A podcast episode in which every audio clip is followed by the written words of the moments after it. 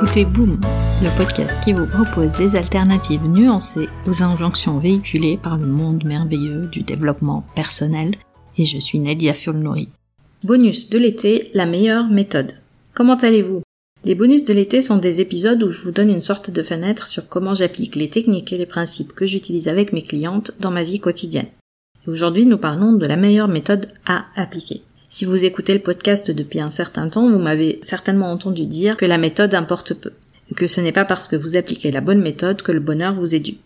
Et je voudrais aujourd'hui revenir sur cet aspect-là et vous parler de comment faire concrètement pour savoir si vous avez besoin tout simplement d'un accompagnement. Avant d'arriver à une séance, il y a un ingrédient, selon moi, qui est indispensable. C'est votre envie, votre désir d'aller explorer votre monde intérieur. Si vous êtes un carrefour dans votre vie personnelle ou professionnelle, que vous avez peut-être des questions sur votre bien-être, sur votre équilibre de vie, sur vos objectifs et comment les réaliser, vous expérimentez peut-être aussi des symptômes physiques ou émotionnels, l'impression d'être débordé, ou vous sentir coincé dans votre vie, peut-être aussi que vous avez un peu d'anxiété, et puis quelqu'un va vous conseiller de télécharger une application de méditation ou de faire de la sophrologie. On conseille rarement d'aller voir un psy, c'est encore connoté maladie mentale, mais les psys aident beaucoup. Vous ne savez pas ou peu de choses sur la sophrologie, vous allez pour une séance, puis vous vous dites à quoi bon.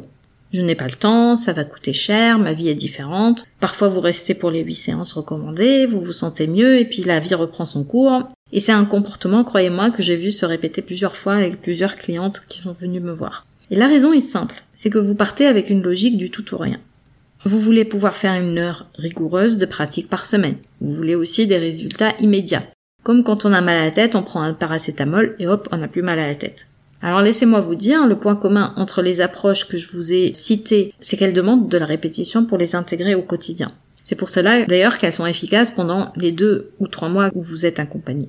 Pensez au ménage dans votre maison. Vous avez la première option, vous faites le ménage, ou vous le faites faire, progressivement chaque jour ou chaque semaine tout au long de l'année. L'option numéro 2, pendant deux à trois mois, vous êtes à fond. Toutes les semaines, grand ménage. Et puis plus rien. À votre avis, quelle est l'option la plus durable? Ensuite, il y a une autre raison. On pense que ça ne sert à rien de se recentrer. L'inconfort du stress, de l'anxiété ou peu importe est tellement grand que l'effet des trois respirations que vous allez répéter chaque jour. Pensez juste à cette situation. En pleine canicule, vous avez très soif. Quelqu'un vous tend un verre d'eau. Un petit verre d'eau. Et vous répondez J'ai trop soif, le verre est trop petit. Le fait d'appliquer ces méthodes régulièrement, les répéter de façon même moins intensive, a ses bienfaits. Maintenant, quelle méthode choisir ou comment savoir que c'est la sophrologie qu'il vous faut? Souvent, on me demande la différence par exemple entre la sophrologie et la méditation. Je dirais que ce sont deux méthodes cousines, du genre très proche, mais qui ont forcément leurs différences. Je dirais aussi qu'elles ont des bases communes. Ce sont des pratiques, donc l'expérience vécue est importante, mais aussi le cheminement personnel et la partie pratique est très importante. Et ce sont deux approches psychocorporelles qui vont donner une importance à l'attention au moment présent.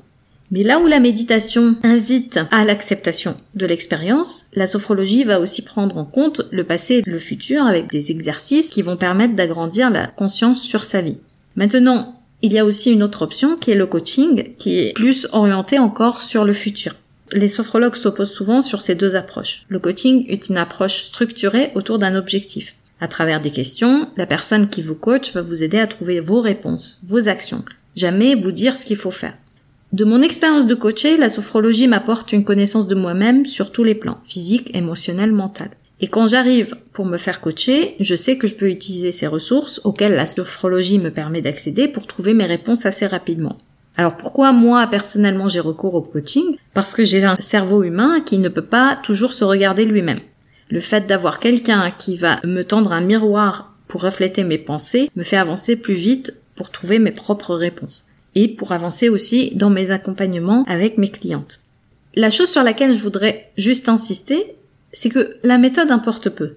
Je l'ai déjà dit, je le redis, et c'est l'engagement et la pratique qui vont vous donner des résultats et les résultats que vous souhaitez pour vous-même. Donc choisissez bien la personne qui vous accompagne, vous pouvez vous fier à votre feeling, vous savez ce qui est mieux pour vous, pratiquez vraiment, même quelques minutes par jour, c'est l'effet cumulé qui fera le changement, et appliquez un principe, celui de la contrainte. Si vous choisissez une approche, allez-y à fond avant d'en tester une autre, même si c'est pas celle que tout le monde recommande. Et je pense sincèrement que ce sont les trois choses les plus importantes qui m'ont permis de voir tous les bienfaits de la sophrologie, de la méditation et du coaching. Voilà ce que j'ai pour vous cette semaine je vous dis à bientôt. Pour conclure, rappelez-vous que ce n'est pas parce que vous appliquez les bonnes méthodes que le bonheur vous est dû. Vous retrouverez les notes et les liens vers les références citées dans l'épisode sur boom.sofrelab.com. J'ai hâte de vous parler vendredi prochain sur votre application de podcast préférée. En attendant, nous pouvons continuer la discussion. Vous pouvez me retrouver sur mes réseaux sociaux via nedia.sofrelab.com. Ah, juste une dernière chose. Je compte publier des épisodes supplémentaires en bonus de façon moins régulière. Le meilleur moyen de vous assurer de ne rater aucun épisode est de vous abonner sur la plateforme de votre choix pour recevoir une notification à chaque fois que je mets en ligne un épisode. Et si ce podcast résonne en vous, vous avez plusieurs moyens de le soutenir, juste en en parlant autour de vous, en le partageant sur vos réseaux sociaux ou en mettant 5 étoiles sur Apple Podcast et un petit commentaire. Ça fait toujours plaisir. Un grand merci pour votre soutien et à très vite sur Boom.